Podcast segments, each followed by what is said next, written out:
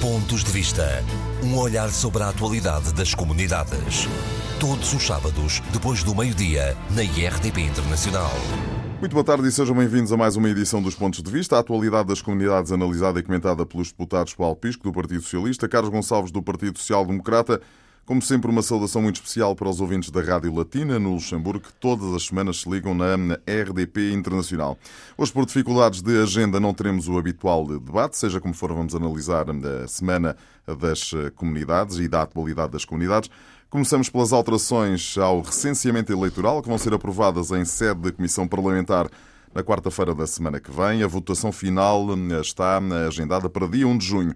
O recenseamento obrigatório passará a ser a regra. Quem não o quiser fazer terá de expressamente o dizer quando for fazer o cartão de cidadão. Para quem ainda não for possuidor de cartão de cidadão, mas sim do bilhete de identidade, fará o recenseamento como anteriormente. Paulo Pisco, boa tarde. Isto é, me imagino eu, uma ótima notícia para as comunidades portuguesas. Boa tarde. Em primeiro lugar, eh, queria saudar muito especialmente os nossos ouvintes no Luxemburgo e quero também saudar todos aqueles que nos ouvem através da internet que estão espalhados pelo mundo e que são sempre muitos. É uma ótima notícia porque eh, isto consubstancia uma revolução uh, no universo dos eleitores portugueses nas uh, nossas comunidades. Até agora nós tínhamos cerca de 300 mil inscritos nos cadernos eleitorais para poderem participar nos atos eleitorais para a Assembleia da República e para uh, o Presidente da República e com o recenseamento automático vamos passar a ter cerca de 1 milhão e 400 mil. Isto é multiplicar por 3, ou mais de 3, não é? É multiplicar por 4. E, portanto, isto significa uma alteração em profundidade do contexto eleitoral e também vai alterar a percepção que se tem dos portugueses que estão no estrangeiro e os próprios portugueses que estão no estrangeiro, eh, eles próprios terão de um, ehm, ter uma atitude diferente relativamente à sua uh, atitude face aos atos eleitorais. Eu digo isto porque eh, esta alteração vem ao encontro de uma grande preocupação que é sempre expressa por uh, muitos líderes de, de, opinião nas nossas comunidades, que é o de haver uma grande abstenção. Isto, obviamente, é um problema. É um problema, desde logo, porque nós temos a noção de que existem espalhados pelo mundo uh, vários milhões de portugueses, conta-se em geral com cerca de 5 milhões, mas depois o número de inscritos nos cadernos eleitorais para votarem para a Assembleia da República e para a Presidência da República, também para as outras eleições como o Parlamento Europeu, eh, são eh, bastante mais reduzidos, só na ordem dos 300 mil. Mas depois aqueles que votam ainda são 10 vezes menos na ordem dos 30 mil, contando os dois círculos eleitorais da Europa e de fora da Europa. E, portanto, aquilo que eh, agora, estas alterações à lei, eh, de, às leis eleitorais que estão em curso vão trazer, é um aumento enorme do universo eleitoral. Há quem diga que a abstenção pode ser maior é verdade que a abstenção pode ser maior, mas eu acho que nós temos que encarar as coisas também de outra forma, de uma forma positiva. Esta é aquela forma de ver o copo meio cheio ou meio vazio. Eu prefiro ver o copo meio cheio neste caso e, uh, em vez de estar sempre a olhar para a questão da abstenção, eu prefiro olhar para aquilo que me parece ser uma consequência óbvia que todos esperamos que venha a acontecer, que é um aumento da participação eleitoral. Vejamos, pode haver até um aumento da abstenção, mas se houver uma triplicação do número de eleitores, por exemplo, passar dos 30 mil para os 90 mil, eu acho que já ganhámos bastante porque passámos a ter Ou seja, um Paulo, universo. o problema está eh, em vias de ser resolvido. Ou seja, o recenseamento eleitoral alarga eh, muito a, a, enfim, a participação dos portugueses, ou a possibilidade que os portugueses Exatamente. que vivem e trabalham no estrangeiro têm de participar nos atos eh, eleitorais. Como é que se resolve agora a outra questão, que é essa de levar mais gente a votar? Eu acho que. Imagino que tenham falado nisso Exatamente. e que isto tenha sido Isso é discutido. algo que está sempre presente, aliás, porque desde sempre que está presente a discussão sobre a participação cívica e política dos portugueses residentes no estrangeiro em atos eleitorais. E eh, ela é fundamental. Mas o que está previsto também nesta alteração legislativa é que todos aqueles que vierem a ser novos eleitores eles vão ser notificados. Portanto, vão ser todos notificados. Os que estão uh, agora já nos cadernos, inscritos nos cadernos eleitorais, e todos os outros, eles passarão a ser notificados da sua condição de eleitores. Isto abrange, porque como nós só, só se fala no cartão do cidadão, isto abrange todo o universo eleitoral. O que significa que ao serem notificados, eles tomam conhecimento de que passaram a ser eleitores. Ao tomarem conhecimento, isto pode ter esse efeito de criar essa consciência nas pessoas para que elas possam participar. Portanto, portanto a partir este... de agora eles vão ser notificados e, portanto, já não têm essa uh, ignorância, passe a expressão, passam a saber que podem uh, votar. Exatamente. Mas há, há, aqui duas questões e dois exemplos uh, práticos. Um português que vive e trabalha no Alasca, em Anchorage, depende do consulado de Portugal em São Francisco como é que ele vai votar. Um português que eh, vive e trabalha em Saurimo, no norte de Angola, depende do consulado de Portugal eh, em Luanda. Como é que isto se resolve? O, no que diz respeito à Assembleia da República, o, a regra será o voto por correspondência. Uh, eventualmente pode haver a possibilidade, é essa também a nossa proposta, de, em querendo votar presencialmente. Portanto, pode haver as, regra, duas, as duas possibilidades. Exatamente. A regra é o voto por correspondência. No que diz respeito à presidência, da República. presidência da República, não há alterações, é apenas um voto presencial. É claro Portanto, não se resolve esse, este problema. Esse problema não se resolve, até porque se trata de uma questão de natureza diferente. É apenas um círculo eleitoral mundial portanto, mundial, certo. que diz respeito a todas as nossas comunidades dentro e fora da Europa, e, portanto, não é uma eleição uh, para a Assembleia da República em que concorrem várias dezenas de partidos, em que há uma diluição dos votos e em que se exige, deve-se exigir sempre em todas as eleições que haja uma transparência e uma veracidade do exercício do direito de voto e que o voto por correspondência traz sempre muitos problemas.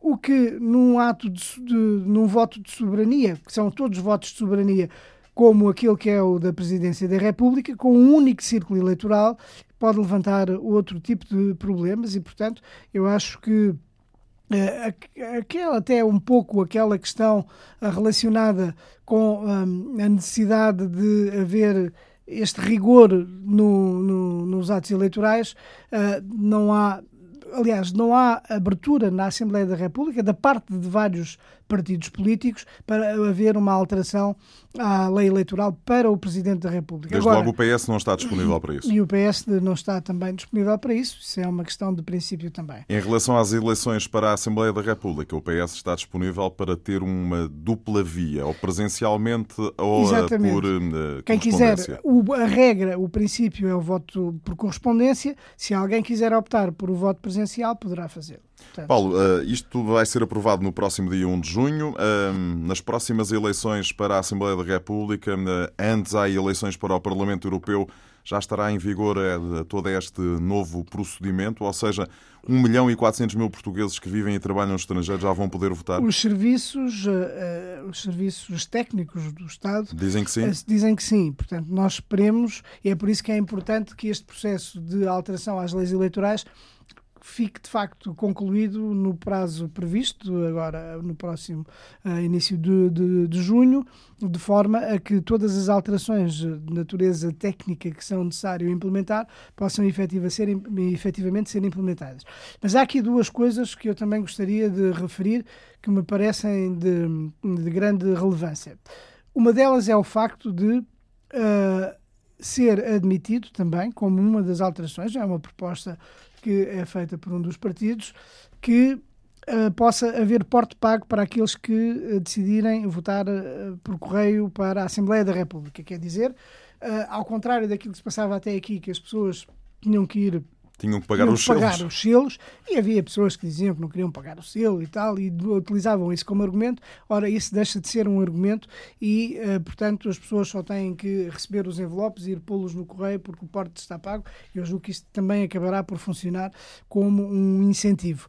E a outra a proposta de alteração é que diz respeito à, à, obrigatoriedade que, eh, por, por, via de uma lei da Assembleia da República, que o Governo fica obrigado de apresentar um estudo no prazo de um ano para a implementação futura do, do, voto, eletrónico. do voto eletrónico. E, portanto, eu julgo que isto é também de grande importância, na medida em que o voto eletrónico aplicado às comunidades portuguesas é provavelmente aquilo que melhor se ajusta, até relativamente a esses casos que referiu, de, devido à grande dispersão de portugueses Sim, nós temos, mundo. temos portugueses em todo o mundo, literalmente, e, não é? Exatamente.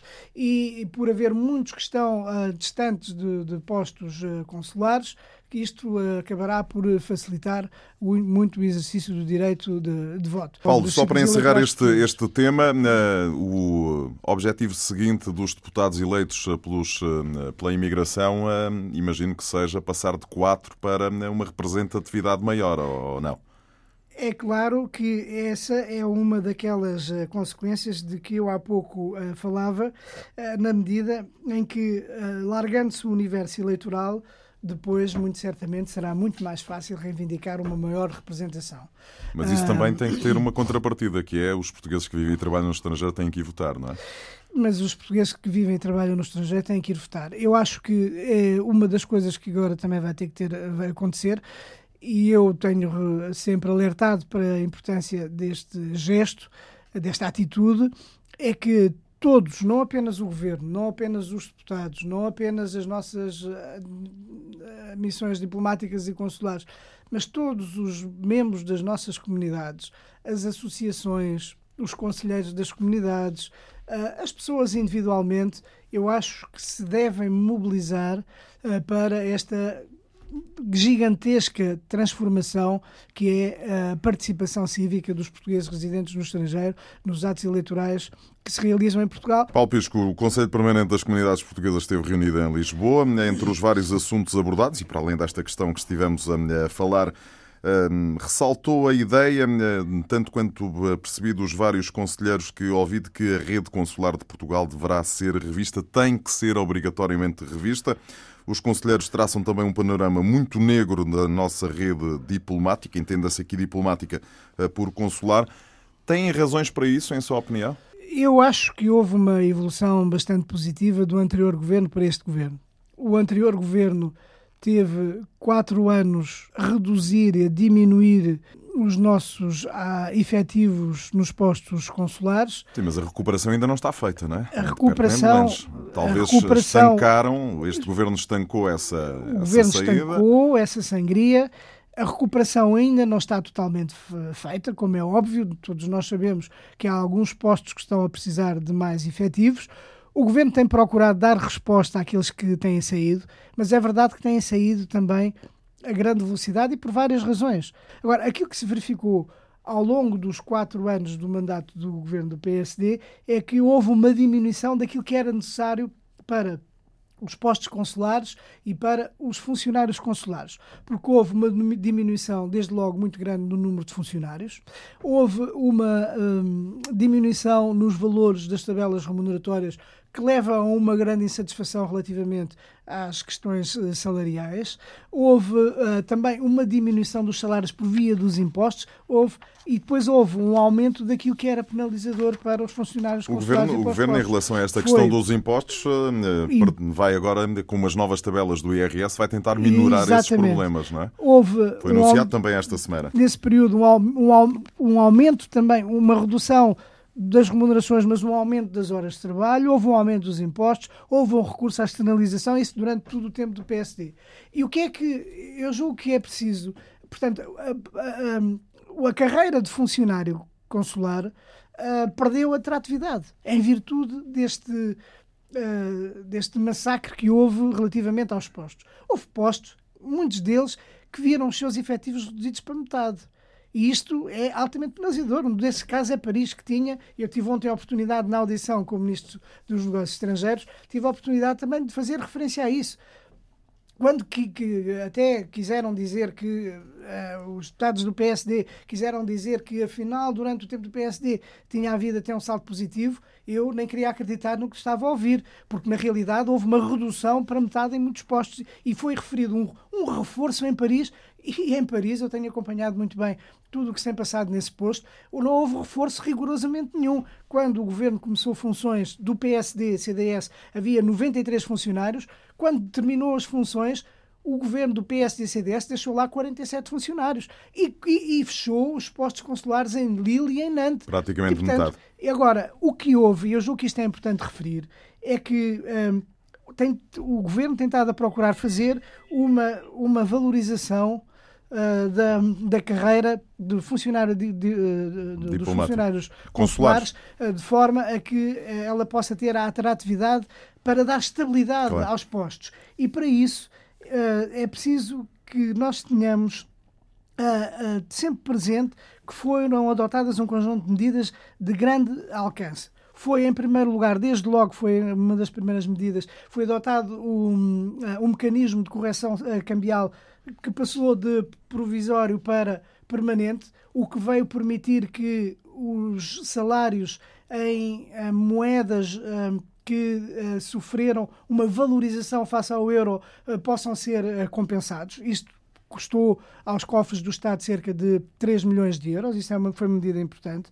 Houve uma reposição dos cortes salariais, houve uma eliminação da taxa de, sobre taxa do IRS, já agora em 2017. Eh, houve uma reposição das 35 horas, embora não para todo o universo, mas para a grande parte do universo dos funcionários do quadro externo.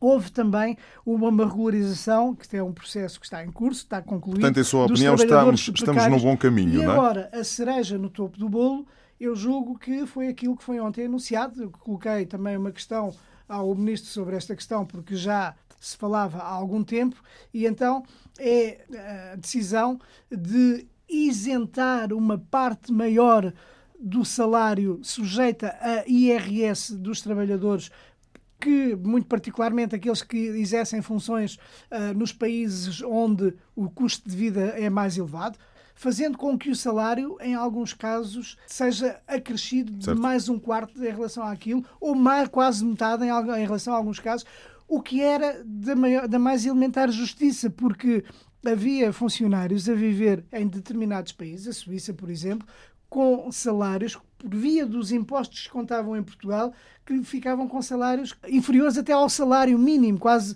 ao rendimento mínimo de inserção, rendimento social de inserção, para países onde o custo de vida é demasiado elevado.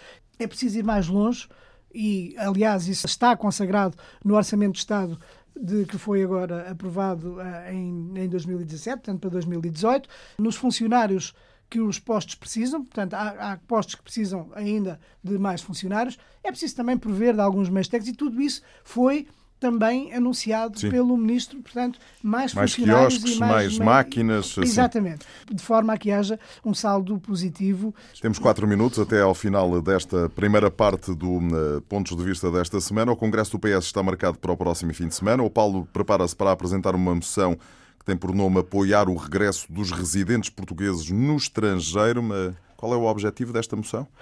É fazer com que todos aqueles que queiram regressar possam eh, ter um conjunto de instrumentos que lhes permitam saber sem perderem muito tempo, nem muito dinheiro, nem, muito, nem terem muitas irritações, tudo aquilo que têm que fazer quando querem reinstalar-se ou instalar-se. É uma espécie de um guia, país. de um guia prático. É um guia prático para quem quer retornar ao nosso país e o que eu julgo que é da maior importância, porque nós muitas vezes falamos, falamos só das migrações, que são uma constante ao longo de toda a nossa história, praticamente desde o século XVI.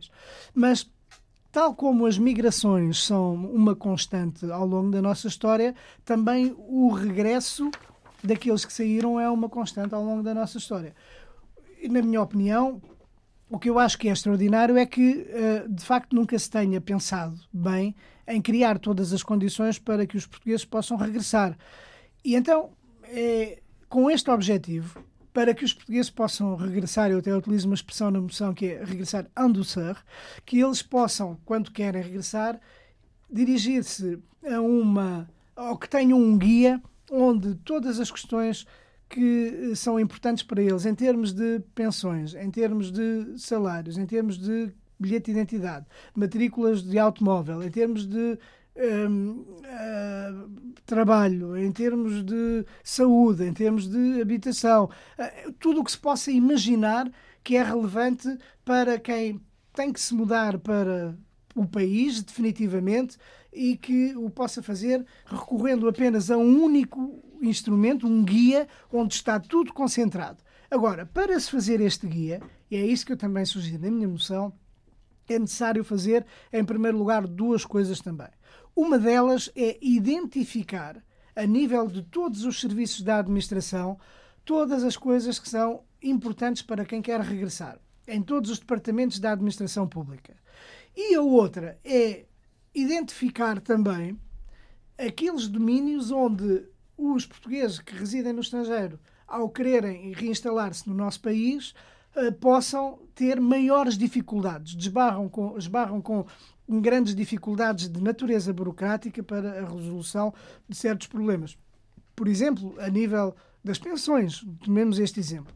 Ou Uh, havendo algumas injustiças, algumas discriminações, como é o caso das pensões, e eu refiro isso muito particularmente porque elas têm sido um dissuasor a muitos portugueses regressarem a Portugal, porque um português que ofira uma pensão que fruto do seu trabalho num país como a Suíça ou o Luxemburgo ou a França e que seja uma pensão elevada, uh, quando quer regressar a Portugal, suponhamos que no, seu, no país onde trabalhou pagaria cerca de 9% de IRS. Mas se vier para Portugal, precisamente porque tem uma pensão muito, muito elevada. elevada, aqui iria pagar 25, 27 ou 30% de IRS. Ou seja, mesmo que lhe sejam descontados esses 9% de 25%, eh, depois ainda lhe seria retirado em impostos cerca de 18% ou 17% da sua pensão, o que é muito. Eh, e, portanto, é muito, e eu julgo que isto é uma grande injustiça que deve ser reparada, precisamente por ser um dos casos em que as pessoas acabam por eh, não se instalarem definitivamente nem como deve ser uh, no nosso país, muitas vezes até arranjando alguns subterfúgios, alguns esquemas, andando para baixo e para cima, uhum. uh, precisamente porque não querem perder todo o dinheiro da sua pensão. E então, quando de, estiverem eliminadas as distorções e as, as discriminações, quando estiverem identificados todos os serviços que são fundamentais para um português que se queira, uh, queira regressar ao país, então faz esse guia com todos os uh, serviços necessários a quem quer retornar e com todos os apoios que deve ter, porque eu acho que o Estado também tem a obrigação de dar apoios quando eles se justificam em função da natureza, da, da condição particular de cada um dos portugueses que quer regressar ao nosso país. Paulo Pisco, um abraço até para a semana. Um abraço a todos os nossos ouvintes também. Carlos Gonçalves, eh, boa tarde. Começamos pela alteração às leis eleitorais que serão aprovadas em sede da Comissão Parlamentar na próxima semana e que vão dar expressão ao recenseamento obrigatório a partir de agora. Ou seja, como é que os imigrantes vão exercer o direito de voto? Se presencialmente, se por correspondência, se num misto. Tudo será aprovado em plenário no dia 1 de junho. Certo é que os imigrantes eleitores vão passar de 300 mil para cerca de 1 milhão e 400 mil e, de acordo com os serviços da administração eleitoral, nas próximas eleições já vão poder votar. Isto é claramente uma boa notícia, Carlos Gonçalves.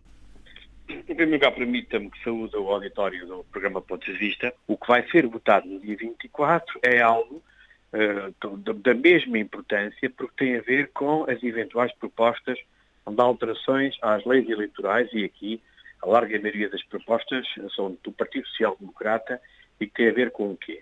Nós apresentámos uma proposta de recenseamento automático, mas apresentámos também um conjunto de propostas das leis eleitorais para evitar que este grande número de inscritos não seja, no fundo, depois também sinónimo de uma abstenção muito grande.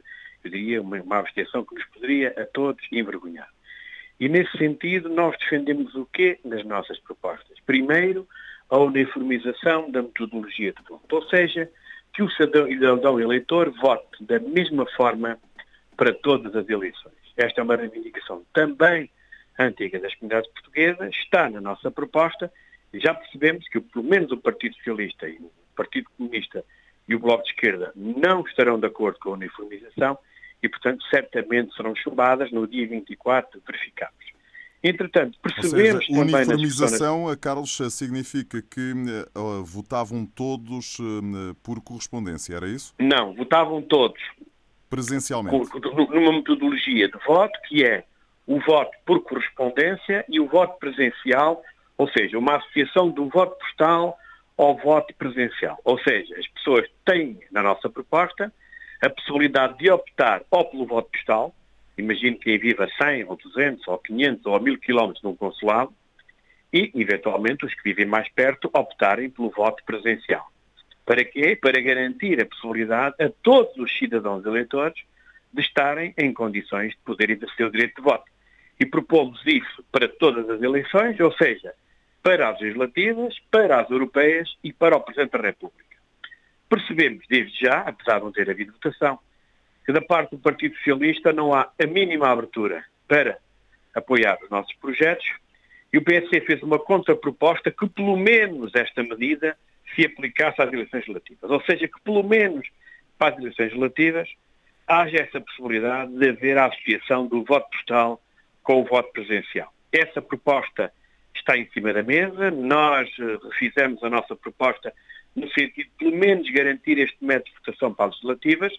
Esperemos agora que o Partido Socialista uh, aprove, ou pelo menos se abstenha, para deixar aprovar esta proposta que poderá permitir a muitos de nós que residem no estrangeiro a, a possibilidade de votar. Se não estamos a dar o direito de voto por um lado, mas ao mesmo lado não estando a dar condições para exercer o direito de voto, o resultado final será o mesmo.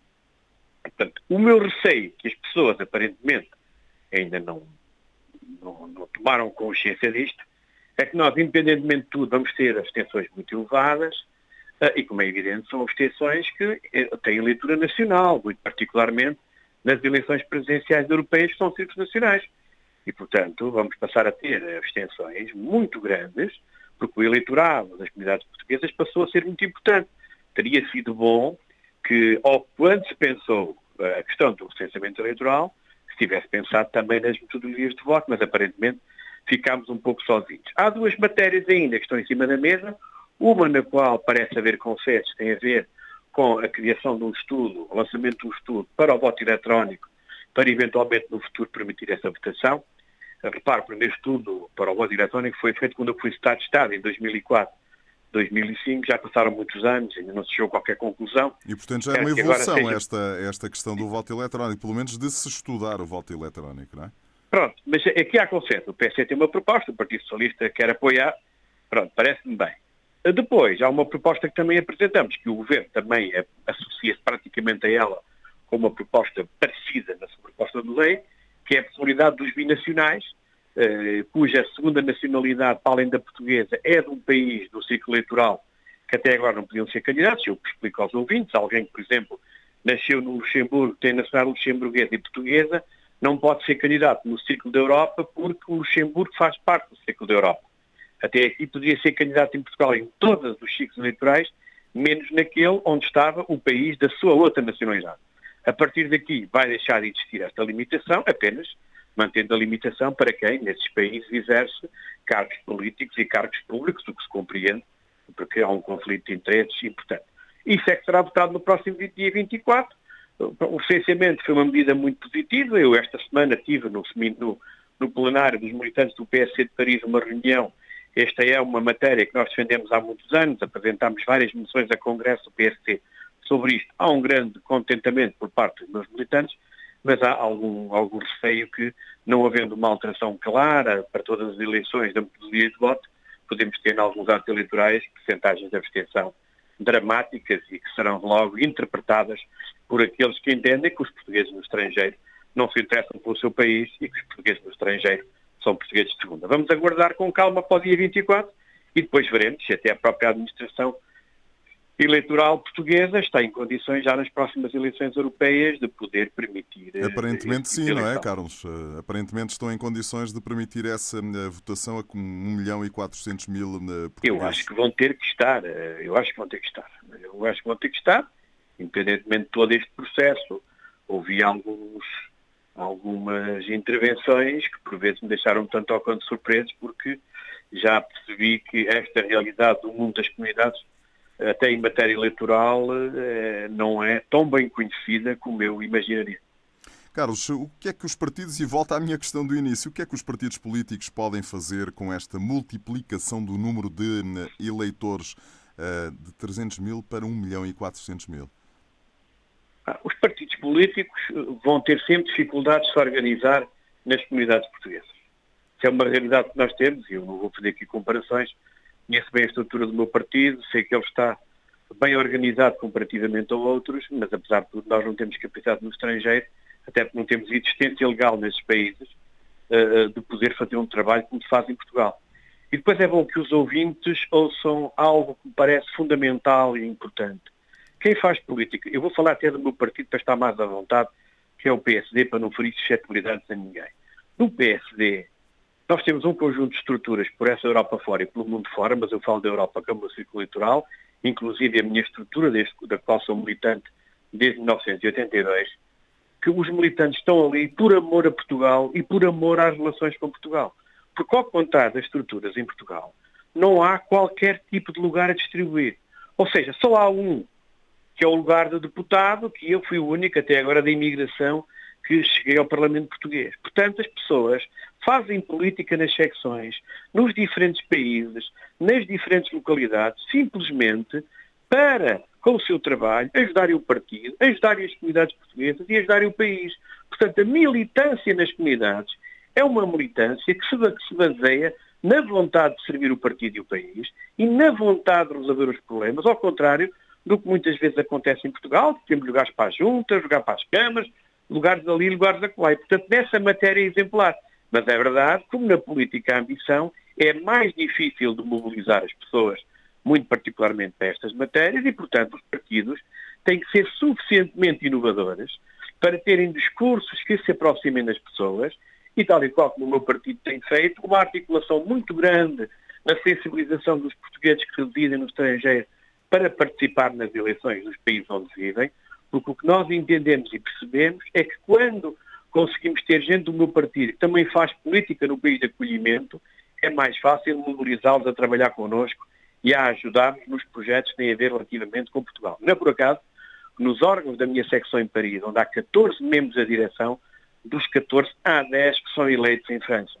E, portanto, temos que inovar, temos que encontrar propostas políticas que se adaptem a esta nova realidade. Eu continuo a ver, e muito particularmente este governo, a falar para os imigrantes como se fossem da primeira geração. E, ainda nem sequer entenderam que estamos a falar de filhos, de netos e de bisnetos, bisnetos portugueses que emigraram. Têm uma relação com Portugal muito diferente daquela que tiveram os seus pais, os seus avós, é os seus bisavós. Estamos num mundo global e, portanto, o país tem que encarar estas coisas de outra forma. Eu sou só um exemplo que é demonstrativo que não é só os partidos que têm que mudar, porque os partidos estão à imagem do país. Enquanto que a França, que é um país que tem também no estrangeiro muitos franceses a residir, trata as pessoas que residem no estrangeiro como expatriados, nós ainda continuamos a ter a linguagem da imigração, uma linguagem, até os produtos gastronómicos da saudade se adaptaram a uma nova realidade. Mas na política, nos discursos políticos, muito particularmente numa área política, continuamos a ver as comunidades portuguesas como, passa a expressão muito popular, alguns coitadinhos que aparentemente devem ter saído do país de livre vontade. Saíram de livre vontade, mas saíram por clara necessidade. Temos uma realidade completamente distinta. Estamos a falar de comunidades que no mundo já representam muito para os países de acolhimento. Na França, que vai neste fim de semana ter o Salão de Imobiliário, praticamente 3% do PIB é da responsabilidade de empresas portuguesas, eu acho que é tempo que o país entenda que é uma realidade nova, tem que apresentar políticas novas e enquanto não o fizer, é evidente que será difícil de cativar, sobretudo as segundas e terceiras gerações, que têm o tal cartão de cidadão, que têm a possibilidade de votar, mas que depois não se revêem, como é evidente, nas propostas dos partidos políticos. E já agora no todo nacional, que continua a haver quem reside no estrangeiro de uma forma retrógrada e eu pensava que, pelo menos, através das novas tecnologias, alguns tivessem o cuidado de perceber do que é a realidade de Portugal, que é esta, espalhada pelo mundo, e que esta gente que está no estrangeiro a trabalhar e a viver, eh, apesar da sua relação com Portugal, evoluiu, evoluiu muito, e evoluiu muito mais rapidamente, muitas vezes, aqueles que ficaram assim no país. Há, portanto, um longo caminho ainda a percorrer. Eh, Carlos, e, portanto, semana... para socorrer a esse longo caminho desde já, era preciso encontrar pelo menos metodologias de voto apelativas para que as pessoas sem grande esforço pudessem votar. Assim, parece-me a mim um tanto ou quanto um, tanto ou quanto complicado. Eu, eu até diria, até a forma como se comunica para as comunidades portuguesas é demonstrativa que nem ninguém percebeu qual é, é a própria realidade das nossas, das nossas comunidades. Carlos Gonçalves, esta semana, na reunião do Conselho Permanente das Comunidades Portuguesas, os conselheiros voltaram a traçar um cenário terrível né, dos serviços consulares. Também esta semana, no Parlamento, né, o senhor teve a oportunidade de questionar o Ministro dos Negócios Estrangeiros, Augusto eh, Santos Silva, sobre a degradação dos serviços consulares e, sobretudo, para a falta de recursos humanos. Ficou satisfeito com as respostas que ouviu? Fiquei. Fiquei satisfeito porque o Ministro dos Negócios Estrangeiros acabou por, eh, por me dar razão e, como é evidente, pôr em causa todos os números que tem vindo a apresentar ao longo do tempo. Eu explico. É que nós somos acusados, neste caso o PSD, porque fez parte do governo anterior, pelo senhor ministro, que utiliza um termo muito simpático, de sangria. É evidente que a sangria tinha sido feita também por ele, que foi ministro do governo Sócrates e que levou o país à situação incrível. Mas passado isso, o senhor ministro chegou ao Parlamento no primeiro ano, em audições como esta, a dizer que tinha havido uma sangria e que estavam a estancá-la. No segundo ano, havia, tinha havido uma sangria e que estavam a estancá-la. Um terceiro orçamento de Estado, não se esqueçam os ouvintes, são só quatro por legislatura, que havia uma sangria e que estavam a estancá-la, e que agora vão partir para um quarto orçamento, vai ser apresentado em outubro, e que havia uma sangria e que estavam a estancá-la. E face às perguntas que eu lhes fiz, e eventualmente outros colegas meus, o Sr. Ministro disse que o ano 2017 tinha sido um ano excepcional, porque pela primeira vez tínhamos tido um excedente entre os funcionários que saem, e muitos deles por aposentação, e os que entram. E o saldo é, entraram 64 funcionários, números discutíveis, mas bom, vou aceitá-los, e saíram 56. Ou seja, em três orçamentos de Estado, em três anos, houve só no terceiro ano um acréscimo de outro oito funcionários.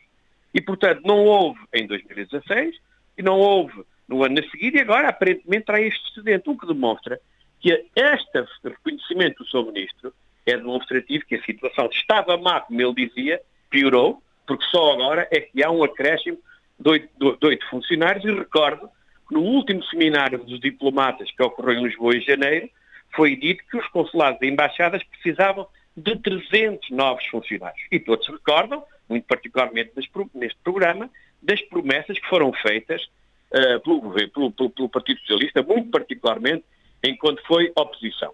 E, portanto, a situação é dramática, é claramente dramática, porque temos postos mais fáceis, porque não há tantos problemas, muito particularmente na Europeia, mas temos países em que a ser atendido no Consulado de Portugal é dramático, e mesmo na Europa temos os exemplos da Alemanha, que está a ser uma situação extremamente complicada e muito particularmente também o Reino Unido, que já aqui referenciámos várias vezes. Não fosse só este o problema. É que esta questão, que acabou a austeridade, é, é algo que já nem ninguém acredita. Isto os imigrantes sentiram na pele. É que tem havido dinheiro para muita gente, mas aparentemente para os consulados não tem havido. Só que há outros serviços que estão em grandes dificuldades e que eu chamo a atenção uma vez mais do Governo, e que tem repercussões diretas para os imigrantes para além dos consulados. Comece pelo Centro Nacional de Pensões. Há portugueses em Portugal, mas muito particularmente no estrangeiro, que esperam mais de um ano pelas informações para o pedido de reforma. O Centro Nacional das Pensões está a rebentar pelas costuras. Temos muita gente que imigrou, que fez o seu período contributivo, que trabalhou e que agora quer eventualmente regressar a Portugal para passar a sua reforma e tem que estar à espera de um serviço que não tem recursos humanos suficientes. Outra conservatória dos registros centrais, muito particularmente, isto toca os portugueses que residem no círculo fora da Europa, com atrasos incomensuráveis. E para terminar, noutra área que também toca às comunidades portuguesas, que é a questão do Serviço Estrangeiros e Fronteiras, que também caminha para uma situação muito, muito complicada. E, portanto, o panorama é um panorama muito complicado e é incrível como é possível que o governo não consiga minimamente reconhecer isto. E depois dizem-nos o seguinte: dizem-nos que era um espaço cidadão, que iria resolver tudo, foi prometido até que se abria no Reino Unido e na Bélgica para resolver os problemas mais gritantes da Europa. É evidente que o insucesso, eu diria o fracasso, independentemente de ter custado várias dezenas de milhares de euros, não permita a abertura nesses países, porque já toda a gente percebeu que não é um instrumento que sirva claramente às comunidades portuguesas, porque os atos praticados são muito reduzidos, e depois a nossa surpresa foi que o Governo apresentou como uma grande medida o ato único consular. No final de 2016, o Sr. Secretário de Estado das Comunidades apontou que o final de 2017 o ato único de inscrição consular estaria concluído, ou seja, a pessoa podia se inscrever em qualquer posto consular e ficava com uma inscrição uh, para toda a vida, independentemente de onde fosse atendido. Mas já foi, já foi, já foi cancelado, não é? Diga? Já foi cancelado e, portanto, estamos à espera. Não, não é cancelado, já lá vamos. Suspenso. Em maio de 2017, o. Ministro vai a Barcelona e faz um número de comunicação social, sendo a primeira inscrição, e qual é o nosso espanto? No passado mês de abril, não havia qualquer tipo de informação, o Sr. Estado de Estado, confrontado com uma pergunta de um colega seu da comunicação social, reconheceu que a empresa que estava encarregue de ter, concluir o trabalho até final do ano passado não conseguiu dar resposta a um conjunto de problemas técnicos e que estava tudo parado.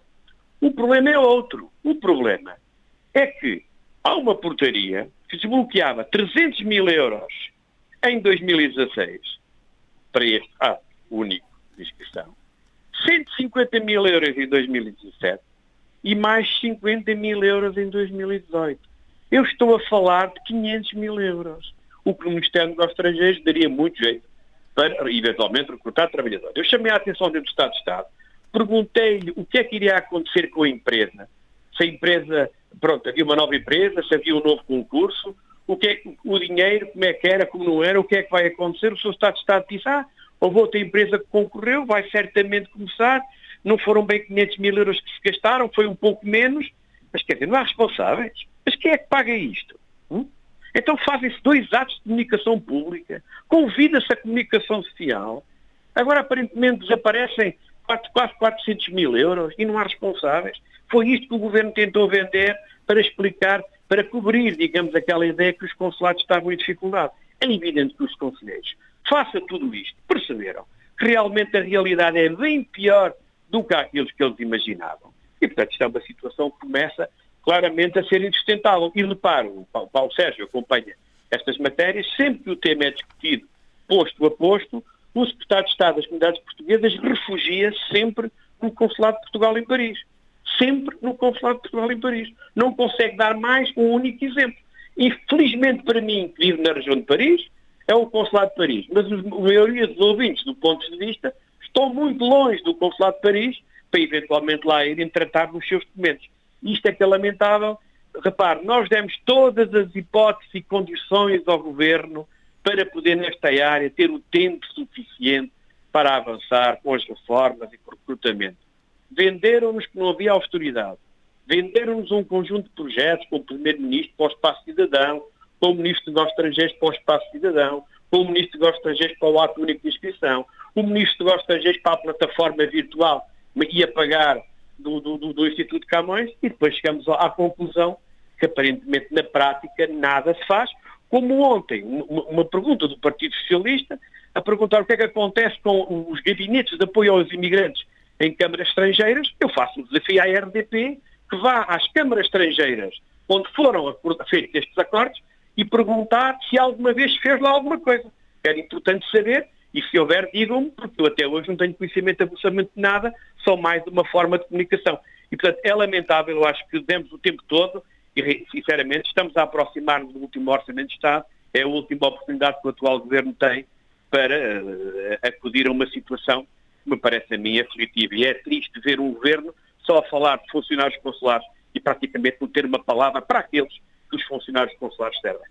Mas uh, não acredita que no último orçamento haja dinheiro para isso, ou acredita ainda, Carlos Gonçalves?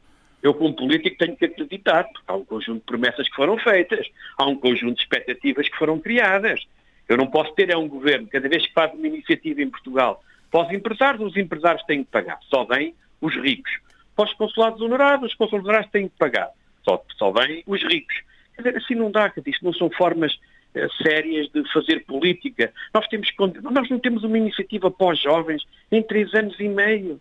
Não temos uma iniciativa para os atores sociais em três anos e meio. Não temos uma iniciativa de formação de dirigentes associativos há três anos e meio, coisa que nunca aconteceu desde o 25 de Abril. Nós não temos nenhuma iniciativa para a sensibilização cívica das nossas comunidades, seja nos países de acolhimento, seja em Portugal, com reuniões com autarcas, há três anos e meio. Nós não temos iniciativas de enquadramento e de trabalho e de pôr em rede a, própria comunicação social da diáspora em três anos e meio. Eu pergunto aos ouvintes dos pontos de vista me ouvem, é, é fácil para mim criticar que estou na oposição, mas mesmo o Partido Socialista, quando lá passou noutras legislaturas, tem trabalho nesta matéria, que eu critiquei porque de uma forma ou outra não condizia às minhas expectativas. Mas neste momento eu não posso criticar porque não existem medidas. Um país que não trabalha as suas comunidades no plano social, que não trabalha a sua juventude e que não trabalha a participação cívica e política nos países de acolhimento, nem o seu movimento associativo, eu sinceramente fico preocupado. O novo regulamento para os apoios, que em Paris ficou centralizado praticamente em cinco associações, no Luxemburgo as grandes federações não tiveram qualquer tipo de apoio, no Reino Unido, a área consular de Londres, não houve nenhuma associação contemplada. Eu acho que os portugueses vivem no estrangeiro têm que começar a refletir e depois a surpresa, que é uma surpresa que eu não conhecia, é como é que é possível partidos que eu eventualmente criticava no plano político, mas tinham uma ação política nas comunidades, muito particularmente o Partido Comunista Português, desapareceu completamente da cena do debate, da discussão, da análise e até da crítica relativamente à política das nossas comunidades. Carlos Gonçalves, um abraço até para a semana. Os pontos de vista regressam dentro de oito dias. Pontos de Vista. Um olhar sobre a atualidade das comunidades. Todos os sábados, depois do meio-dia, na IRTP Internacional.